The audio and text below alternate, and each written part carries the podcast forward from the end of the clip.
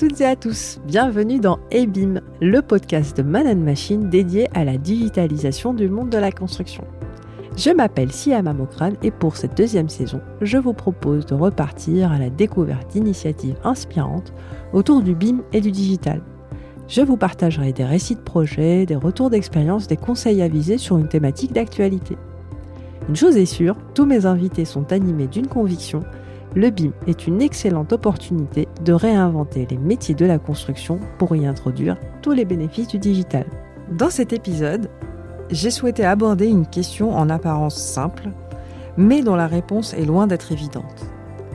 Quelle est la place de l'architecte dans le processus BIM? Plusieurs agences françaises ont mis en place leur BIM en interne, avec la constitution d'une cellule dédiée, de contenus spécifiques et de méthodes de production de plus en plus performantes. Cependant, lorsqu'il s'agit de coproduction et de collaboration, quelles sont les limites des prestations BIM de l'architecte?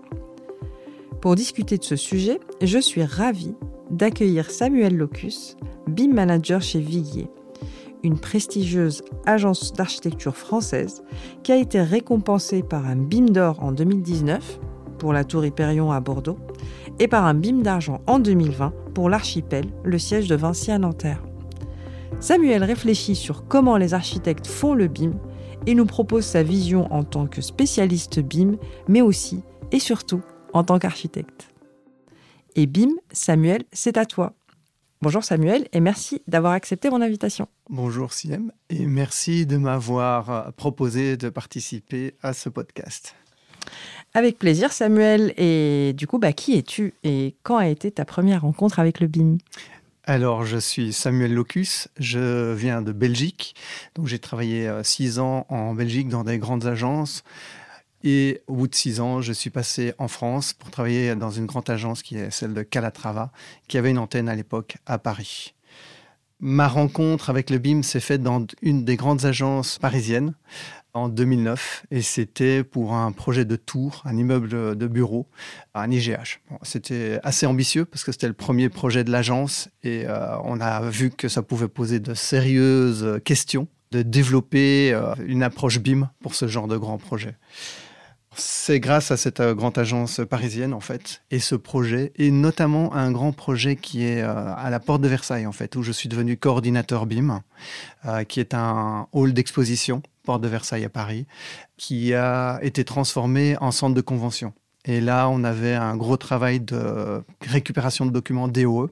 On avait même missionné à l'époque un bureau d'études pour intégrer en fait tous ces DOE et transformer, avoir une base, parce que c'était une transformation, une rénovation lourde du Hall 7, qui était un, un ouvrage des années 70. Et donc, euh, on a fait d'abord modéliser par un bureau d'études tout ce bâtiment à base de DOE. Et après, on a fait notre projet dessus. Ça, c'était mon premier gros ouvrage. Maintenant, je suis BIM manager chez Jean-Paul Viguier. Et en fait, le passage s'est fait après ce projet-là.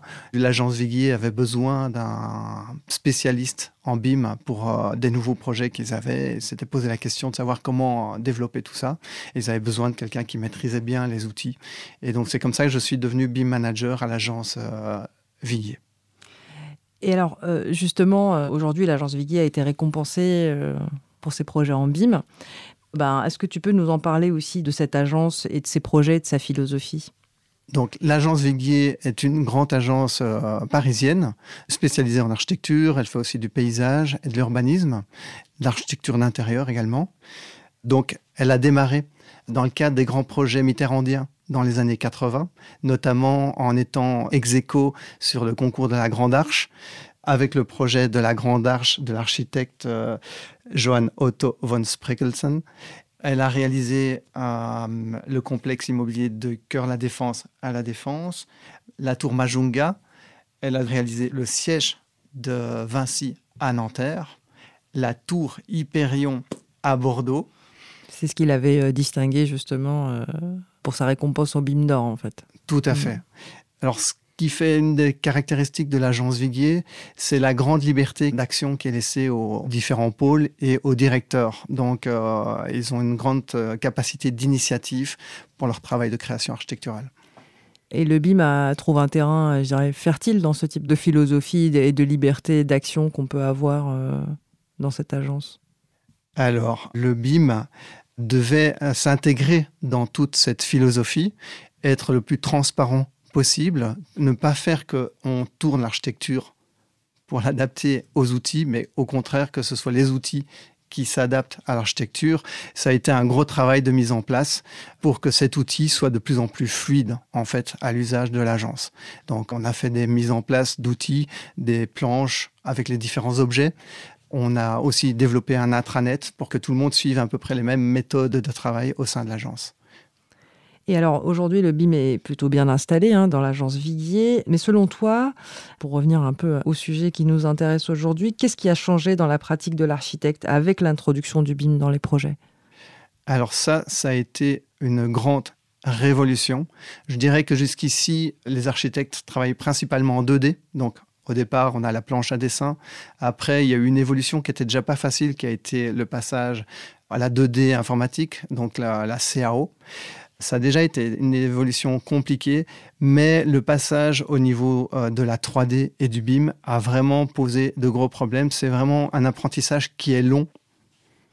Et alors, euh, est-ce que euh, l'architecte, justement, en termes de livrables, a dû se remettre en cause, a dû revoir un peu le caractère des données finalement qu'il livre à chaque phase ou qu'il partage avec ses partenaires par l'avènement du BIM? Alors ça, c'est une notion qui a vraiment évolué avec notre métier, avec le BIM, l'approche du BIM. C'est que jusqu'ici, et c'est encore le cas à mes yeux, euh, l'essentiel du travail de l'architecte est la production des livrables. Et dans, dans les livrables, il y a cette notion de 2D. Or, avec le BIM est arrivée la notion d'exhaustivité de la modélisation qui amène à une nouvelle approche et qui peut poser certains problèmes, nouvelles problématiques. Puisque au départ, par exemple, quand on fait une tour, on va décider de se concentrer sur quelques niveaux. Donc on va prendre des plans et on va dire, bon, on va faire la tour, on va faire ce plan-là, il est valable pour les niveaux 2 à 7, 7 à 15, voilà. Mais maintenant, avec le BIM, en fait, on a un objet qui va servir à faire toutes les représentations graphiques. Ce qui veut dire qu'on ne peut plus se limiter à la modélisation ou au dessin de certains niveaux, on est obligé de tous les passer en revue. Sinon, dans la coupe, on va avoir des blancs au niveau où ne seront pas été effectués les plans, puisque ce sont les mêmes objets qui vont servir à la fois en plan, en coupe, en élévation et pour les détails. Et ça, cette notion d'exhaustivité amène à des nouvelles questions, puisque nous, les livrables 2D, en fait, même si on les fait en BIM, si on va faire une tour, on va pas transmettre les livrables de tous les niveaux. Et on va se concentrer sur ces documents-là 2D.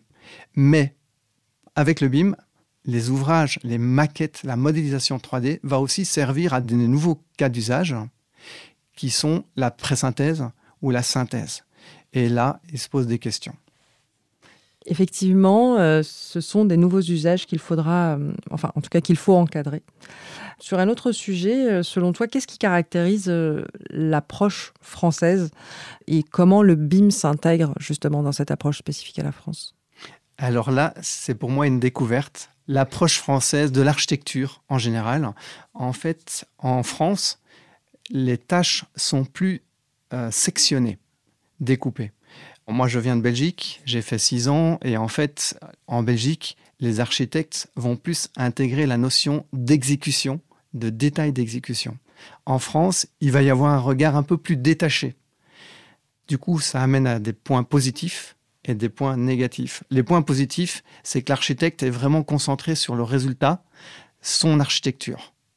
Et ce sont d'autres experts qui vont s'atteler aux tâches pour rendre ce projet architectural jusqu'à sa finalité avec un regard, un contrôle un peu détaché de l'architecte avec ce côté un peu beaux-arts pour s'assurer que son œuvre soit respectée jusqu'à la fin.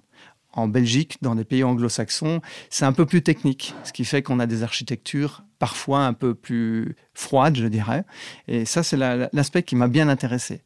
Mais ce dont on s'en rend compte aussi, c'est du coup, les anglo-saxons ont beaucoup plus vite intégré le BIM dans leur euh, processus de travail. Et en France, ça a posé plus de résistance. Mais je dirais que pour moi, les choses ont aussi, comment dire, ont le mérite d'être plus claires.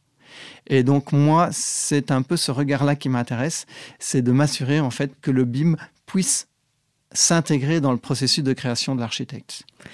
Et du coup, euh, ce que tu me disais par rapport à l'architecte, selon toi, en fait, euh, une des problématiques ou une des questions euh, un peu cruciales, c'est la maîtrise des enveloppes. Exactement. En fait, en architecture, il va se poser la responsabilité sur l'emplacement ou la taille des ouvrages. Et par exemple, on va se rendre compte que sur un poteau, eh ben, il y a plusieurs responsabilités. Il y a la responsabilité du respect des enveloppes architecturales. Alors, quand je parle de la notion d'enveloppe, c'est pas uniquement le bâtiment, le volume extérieur. C'est tous les espaces également à l'intérieur tous les espaces qui sont définis à des fonctions et que l'architecte a conçu et dédié à des fonctions.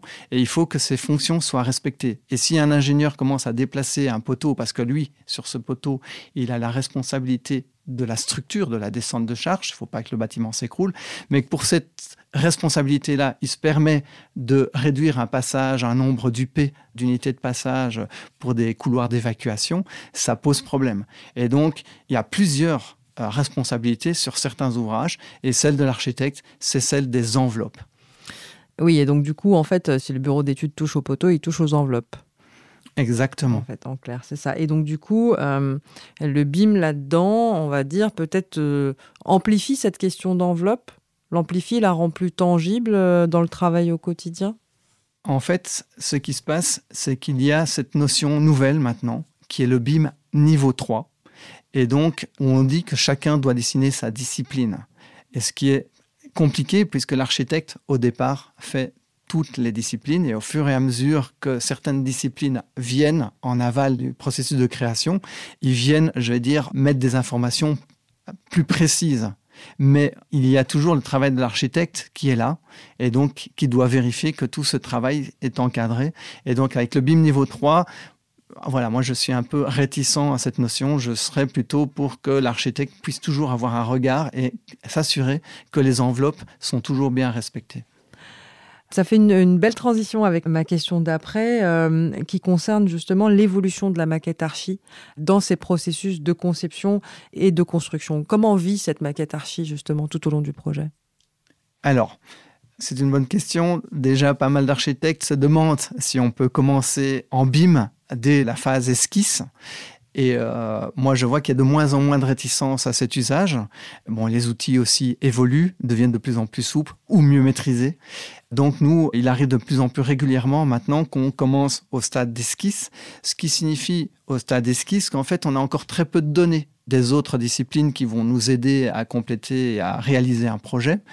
Et donc, au départ, on va modéliser à peu près tout le travail des autres disciplines. On va passer les, éléments structure, on va placer les premières gaines, les grosses gaines, on va dire. Et tout ça, évidemment, avec des réunions d'études où on reçoit quelques informations euh, nécessaires et préalables des autres bureaux d'études, bureaux d'études structure, bureaux d'études plomberie, CVC euh, et technique spéciale, comme je dirais en Belgique. Après, cette euh, maquette est destinée à être transmise, échangée avec euh, les bureaux d'études pour qu'ils puissent la mettre en fond de leurs ouvrages et eux-mêmes modéliser autour de cette maquette. Donc effectivement, cette maquette va servir à la communication. La maquette de la MOE, la maquette, les maquettes de la MOE, en fait, de mon point de vue, doivent rester la maquette guide pour tout le reste du processus du projet immobilier. Et donc, au début, ça va être, on va réaliser des phases ultérieures qui vont être l'APD, les DCE et le dossier marché. Donc, là-dessus vont se greffer à la maquette des différents bureaux d'études et au fur et à mesure, ils vont compléter ces informations. Mais pour moi, les informations qui vont être ajoutées, c'est toujours intéressant que la maquette de l'architecte conserve la trace de tout ce qui a fait partie de son processus de création. Et même si l'ingénieur structure ajoute ses poteaux, même si certaines gaines sont reprises par euh, des BET ou des cages d'ascenseur ou les ascenseurs, je pense qu'il est toujours intéressant que l'architecte ou la maquette de l'architecte garde en doublon toutes ces informations, quitte dans certains processus BIM à les mettre sur des notion de calque à les éteindre, à les rendre. Comme ça, on peut voir euh, en fait les évolutions et si les choses se calent bien par rapport au travail des BET et si la pré-synthèse se fait bien entre les différentes disciplines. Et encore plus en phase d'exécution. C'est-à-dire que la maquette architecte doit toujours rester, encore une fois, comme une trace ou comme un guide, en fait, même pendant la phase d'exécution. Je dirais oui, surtout pendant la phase d'exécution. Il est très important que l'architecte tienne à jour son projet, que euh, s'il y a des évolutions, parce qu'il peut y avoir plusieurs raisons d'évolution. Ça peut être une demande, nouvelle demande d'un client. Ça peut être une approche euh, qui n'a pas été anticipée. Ça peut venir soit de l'administration. Bon, on peut imaginer qu'il y a des choses qui sont découvertes dans les voiries. Ça peut venir aussi des propositions d'entreprises pour trouver des sources d'économie. Et donc, euh, la maquette de l'architecte doit évoluer en fonction de toutes ces demande d'évolution du programme, du projet, et doit intégrer ce que nous, on appelle sur chantier les fiches de travaux modificatifs. Donc, euh, normalement, quand on arrive à la fin du projet, on a normalement une maquette qui a intégré tout le processus d'évolution du projet. Et la maquette architecte doit garder toutes ces évolutions, ne fût-ce que pour des raisons administratives, puisque on doit, euh, si le projet évolue, on est obligé de déposer des permis de construire, ce qu'on appelle des permis balais, pour transmettre à l'administration comment le bâtiment a été finalement exécuté. Et eh bien du coup, Samuel, en pratique, euh, comment cela se passe-t-il en utilisant le BIM? Alors, nous, ce qui se passe, c'est que en utilisant le BIM, malgré l'utilisation du BIM, l'élément essentiel d'échange entre les différents membres de la maîtrise d'œuvre, ça va quand même être le livrable 2D. Donc, en étude, on va quand même beaucoup utiliser la maquette. On va récupérer les maquettes des autres disciplines qu'on va intégrer dans notre modèle et vérifier euh, l'implantation des différents ouvrages, notamment avec des jeux de filtres. Par exemple, on peut décider que notre maquette, pour les éléments de structure, on va mettre notre maquette en bleu, la maquette de l'ingénieur structure en rouge, et les endroits où les deux ouvrages seront parfaitement l'un sur l'autre, ça apparaîtra en vert. Et donc, on peut faire des jeux de couleurs comme ça. En phase chantier, le travail va quand même principalement se faire sur base des éléments 2D. Donc, une des exigences qu'on retrouve dans le BIM, c'est que, et ça arrive souvent dans la définition des conventions BIM, hein, dans ce sont des chapitres de la convention BIM, qui intègrent la notion que tous les livrables 2D soient issus de la maquette BIM mais ça ne veut pas dire qu'il reflète les livres 2D exactement le contenu de la maquette. Donc ce qui est important, c'est vraiment le livrable 2D. Donc en chantier, on va faire la notion de visa. Donc moi, c'est ce que j'appelle la notion du contradictoire en fait. On va avoir l'entreprise qui soumet sa proposition et nous, on va prendre nos documents et on va vérifier ce que l'entreprise transmet et nous, ce qu'on avait décidé pour le projet. S'il y a des interrogations, on va quand même se permettre de prendre les modèles pour aller soulever les interrogations pour voir si l'interprétation était divergente et possible dans la 3D. Et si en 2D on a des interrogations, on peut aller voir sur la 3D et réagir dans notre visa en fonction de ce qu'on aura vu comme information dans le modèle 3D. Très intéressant et très pratique. C'est rigolo parce que ça fait écho à la question que je souhaite te poser qui est liée en fait à une situation que j'ai rencontrée euh, dans certaines entreprises qui arrive au moment de la consultation en fait des entreprises pour la phase exécution. Et on a souvent entendu la phrase euh, tout est dans la maquette. C'est-à-dire qu'en fait, c'est la maquette qui apporte une réponse à la question de euh, est-ce que je peux avoir une coupe, est-ce que je peux avoir un détail sur telle zone? Lors de la consultation et lors de l'analyse des dossiers marchés. Que penses-tu de cette réponse qui est tout est dans la maquette alors, je trouve cette réponse délicate parce que c'est justement, ça ramène à cette notion d'exhaustivité. Et moi, à ce sujet-là, je préfère qu'on en revienne aux livrables 2D. Et je dirais historiquement, en fait, les livrables 2D, ils avaient des informations qui étaient importantes, qui étaient notamment, par exemple, des cotations. Le livrable 2D, pour moi, est plus facilement compréhensible, appréhendable, et quand on voit une cotation, on sait que c'est une information qui a été validée, réfléchie. Si on commence à dire qu'une maquette est un livrable, est-ce qu'on est sûr que dans l'espace global de cette maquette, chaque point aura été vérifié? Pour moi, la notion de cotation est vraiment importante parce que ça prouve, ça met un saut sur l'information transmise. Il y a la notion de validation. Quand on doit prendre un livrable 3D et que les informations ne sont pas cotées, on n'a pas la preuve qu'elles ont bien été choisies et qu'elles ne sont pas là par accident ou parce qu'on n'a pas été scruté et qu'on reviendra plus tard sur le sujet. Donc pour moi, oui, c'est une problématique en fait. Surtout quand on a euh, la notion de d'IFC, qui n'associe plus la 2D à la 3D. Donc je dirais que dans le BIM, en plus, il existe plusieurs notions de maquette. Il y a des logiciels qu'on va dire natifs qui permettent cette liaison entre la 2D et la 3D et d'autres supports qui ne le permettent pas. Et pour moi, ce sujet-là est problématique. Moi, je trouve que c'est très intéressant les échanges qu'on a eus. Euh, tu avais autre chose à ajouter, Samuel? Se discute pour le moment la notion de PC numérique. Alors, il y a deux étapes. Il y a ce qu'on appelle la dématérialisation.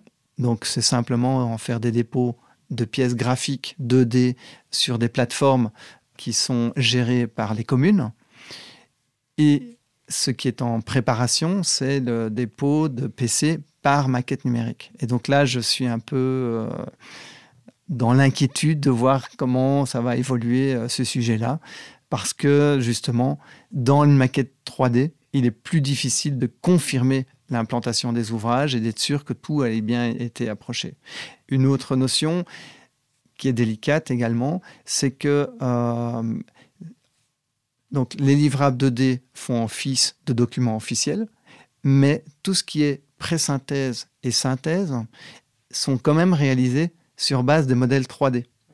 Et là, quand il y a des nœuds, ce qu'on appelle des clashs. Il y a cette euh, notion d'exhaustivité. Et donc, j'aime bien ramener euh, les bureaux d'études qui font ces études de synthèse, de dire que s'ils voient des clashs au préalable, avant d'alerter tout le monde, qu'ils aillent vérifier sur les livrables 2D que la lecture soit bien concorde entre le document 2D et le document 3D, parce que peut-être qu'en 2D, les choses auront été résolues, mais peut-être pas en 3D. D'accord. Oui, je comprends ce que tu veux dire. Et donc, il faut qu'il y ait ce travail quand même d'interprétation des documents pour être sûr que, en fait, les informations n'étaient pas bonnes en 2D. Enfin, qu'elles étaient peut-être bonnes en 2D et qu'en fait, eux, avec leur recherche automatique de clash, ils ont alerté trop vite alors que c'était déjà anticipé. Merci beaucoup Samuel pour tes réponses. Euh, et donc encore une question à laquelle je n'ai pas, je n'ai pas de réponse claire ou de réponse ferme, et notamment encore plus dans le contexte du BIM. Qui, selon toi, est en charge de la production du DOE alors, selon moi, c'est l'entreprise. Alors, avant le BIM, comment cela se passait? L'entreprise, en fait, avait rarement réalisé des plans d'ensemble du projet. Donc, il se basait sur le travail de l'architecte, notamment les plans de recollement de l'architecte. Donc, l'architecte faisait au préalable des plans de recollement à la fin du chantier, transmettait ces documents à l'entreprise qui pouvait les récupérer mettre son cartouche pour produire ses propres DOE. Selon la MAF, donc l'assurance euh, spécialisée pour les membres de la maîtrise d'œuvre, notamment les architectes, seule l'entreprise a le droit de déclarer où ont été réalisés ces ouvrages. Donc ce n'est pas à l'architecte de produire les DOE. Ce que peut faire l'architecte dans le cadre du BIM, c'est prendre son modèle qui aura évolué au cours du, projet et avec la même notion de recollement, donc une maquette de recollement qu'il peut transmettre à l'entreprise et l'entreprise peut à partir de celle-là produire ses propres DOE.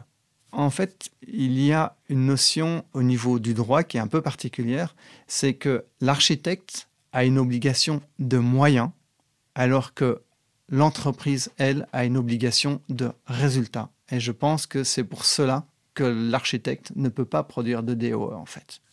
Merci Samuel, c'est beaucoup plus clair pour moi. Enfin. Pour finir, alors est-ce que tu peux euh, nous parler de l'association BIMarchi ou euh, le BIM au travers du point de vue de l'architecte, s'il te plaît? Alors, BIMarchi est né en fait de toutes les questions dont on a parlé juste avant. C'est le constat que beaucoup de choses ont été établies, décidées, mais un peu hors de la notion de l'architecture hors du point de vue des architectes. Et donc je me suis rendu compte qu'il était peut-être important que dans l'évolution qu'impose le BIM au travail de l'architecte, il était important d'avoir un point de vue officiel des architectes. Et euh, avec plusieurs BIM managers d'agences d'architecture pour répondre à ces questions, ou au moins pour dire, ben, les architectes pensent que ce serait mieux comme ceci, comme cela, de fédérer plusieurs personnes ou plusieurs agences d'architecture, plusieurs BIM managers, dans le cadre d'une association qu'on a créée, qui s'appelle BIMarchi, et notamment pour échanger sur le sujet de ce que moi j'appelle le contradictoire. Non pas qu'on se contredise, mais qu'avec la notion du droit, que chaque partie autour d'un projet ait bien, au travers le BIM, le droit d'exprimer son point de vue. La notion d'exhaustivité qui est assez euh, nouvelle et euh, qui pose des nouvelles approches auxquelles, pour le moment, le droit français n'a pas encore tout à fait répondu. Très intéressant. Et donc, du coup, cette association, enfin, tout le monde peut la rejoindre euh Alors, c'est réservé aux architectes. D'accord. Vous pouvez rejoindre l'association Bimarchi en allant sur le site de l'association qui s'appelle Bimarchi .org, bimarchi avec un S. Et effectivement, ce sont que les architectes. Pourquoi on a fait cette limitation? C'est parce que beaucoup d'associations existent dans le cadre du BIM, mais pas beaucoup centrées sur cette discipline. Merci Samuel d'être venu jusqu'à nous et d'avoir euh, partagé avec nous ton point de vue. Merci Siem pour cette invitation. Et bim, c'est fini pour aujourd'hui. Rendez-vous sur les pages LinkedIn, Twitter et Facebook de Madame Machine pour continuer la discussion sur le BIM autour des ouvrages olympiques. Si ce podcast vous a plu, parlez-en autour de vous et donnez-lui 5 étoiles sur votre plateforme d'écoute préférée. À très vite pour un nouvel épisode.